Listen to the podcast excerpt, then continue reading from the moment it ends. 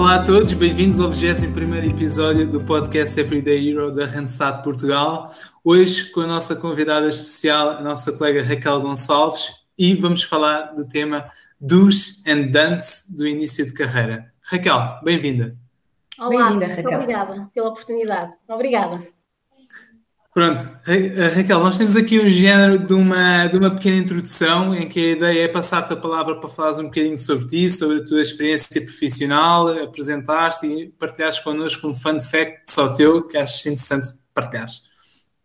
Ok. Pronto, mais uma vez muito obrigada por esta oportunidade e por estar com as duas melhores vozes da Randstad. certo? Eu sou licenciada então em Gestão de Recursos Humanos, com uma pós-graduação em Direito do Trabalho.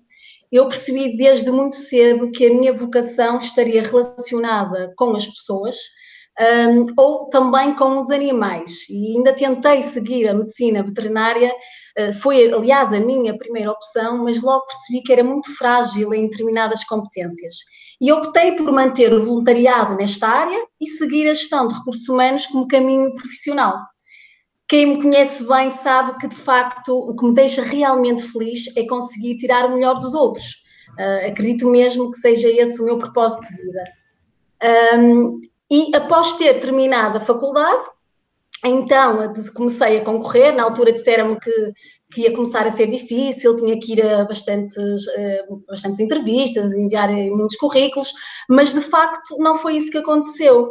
Uh, logo após as férias, uh, logo após as férias, tenho uma amiga que me liga e diz: Raquel, olha, tenho, acho que tenho uma oportunidade para ti, gostava muito que tu enviasses, gostava muito de enviar o teu currículo.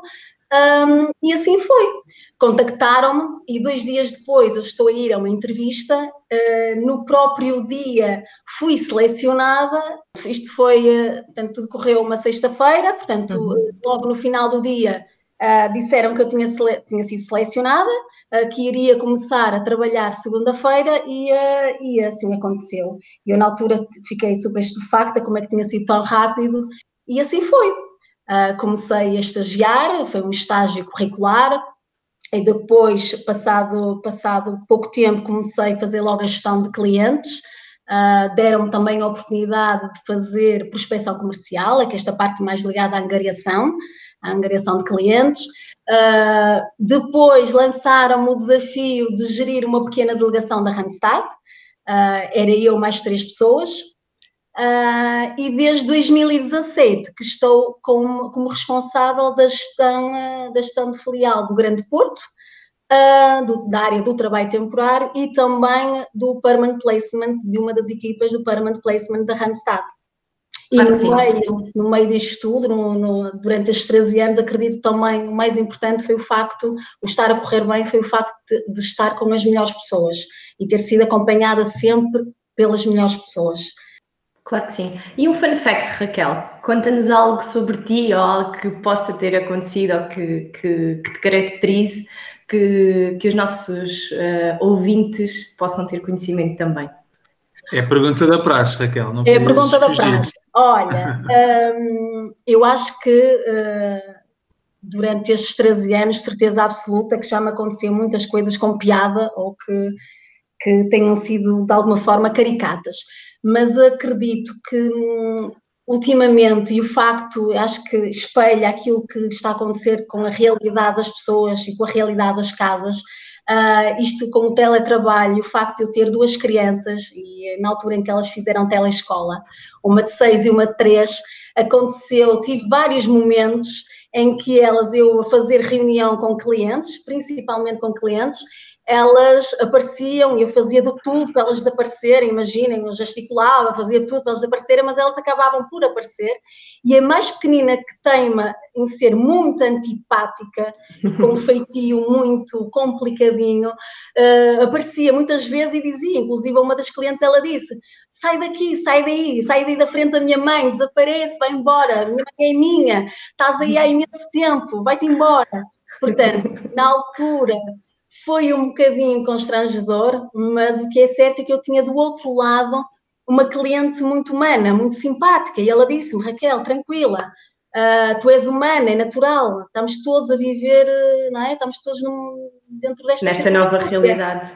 nesta nova realidade, está tudo bem, por isso mais um bocadinho de reunião e daqui a pouco já podes dar a atenção à tua filha. E pronto, assim, ela foi à vida dela. Muito bem. Mas pronto, mas acredito que isto tenha acontecido com a maioria de nós, com a maioria de nós e, uh, e pronto, temos que saber lidar da melhor forma. Não, é? não há como separar às vezes esta, estas duas realidades. Claro que sim. Raquel, antes de passarmos ao que se pode fazer e ao que se deve evitar, acreditas que há uma evolução desta lista ao longo da carreira? Ou seja, os dos e os don'ts são os mesmos sempre? Olha, eu acredito que não. Um, se tu evoluís, obrigatoriamente os dos e os don'ts evoluem contigo. Por isso acho que seja um processo natural. Aliás, são eles que te fazem evoluir, que te fazem crescer, que te fazem amadurecer. E tens muitos fatores, quer externos, quer internos, que te tornam, que tornam este processo natural.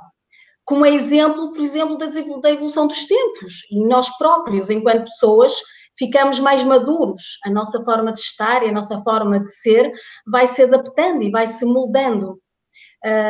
Porque há muita coisa que te é inata, mas a tua forma de ser, a tua forma de te posicionares vai se adaptando aos tempos e aos contextos.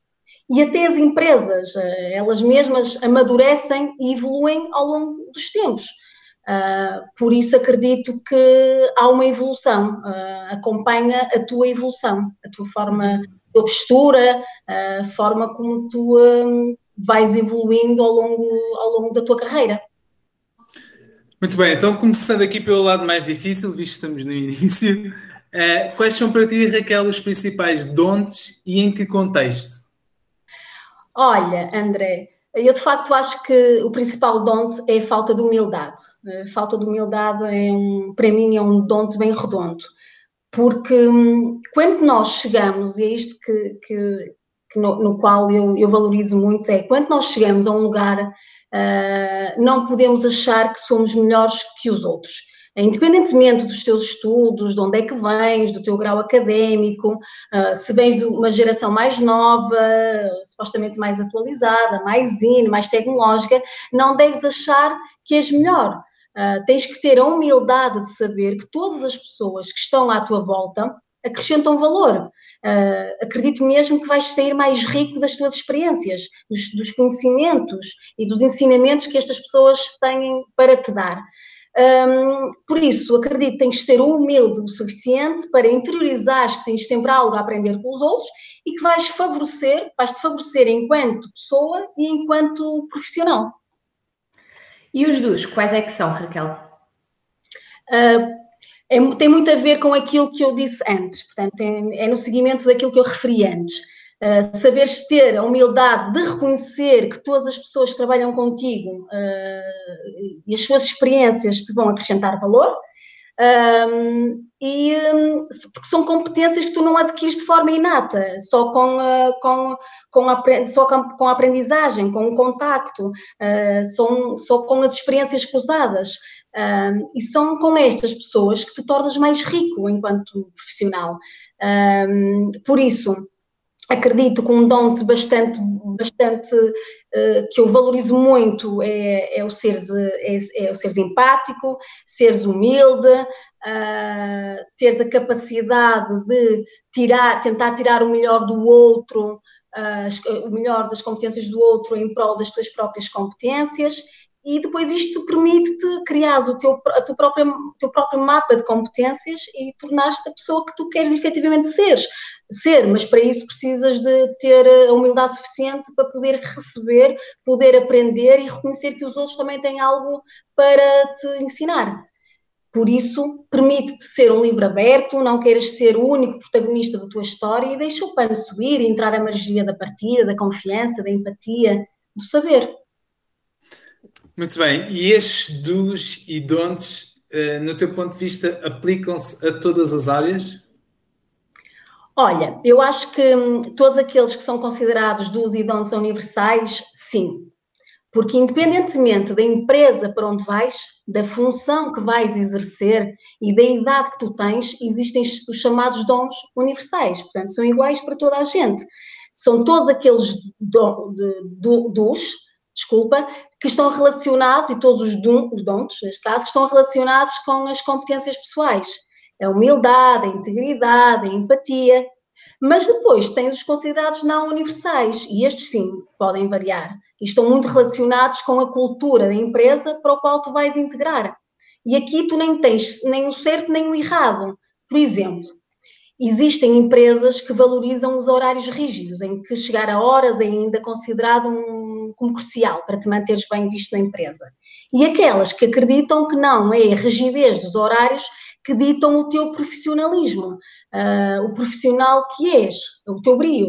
Portanto, aqui não tens que nem certos nem errados, tens que te adaptar à cultura e à exigência da função e perceber enquanto lá estás na empresa, se efetivamente hum, te coadunas com este tipo de comportamento, com este padrão.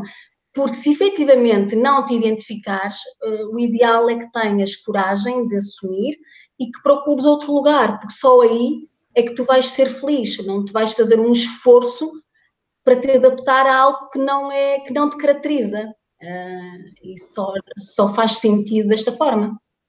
Claro, eu concordo plenamente com esta última frase que tu acabaste de dizer. Raquel, acreditas que existem dontes que nos podem prejudicar mais do que outros?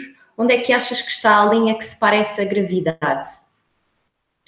Ó oh, Helena, eu acho que todos os dontes uh, nos prejudicam. Tudo que é donte eu considero que seja então negativo e por isso mesmo tem um impacto maior.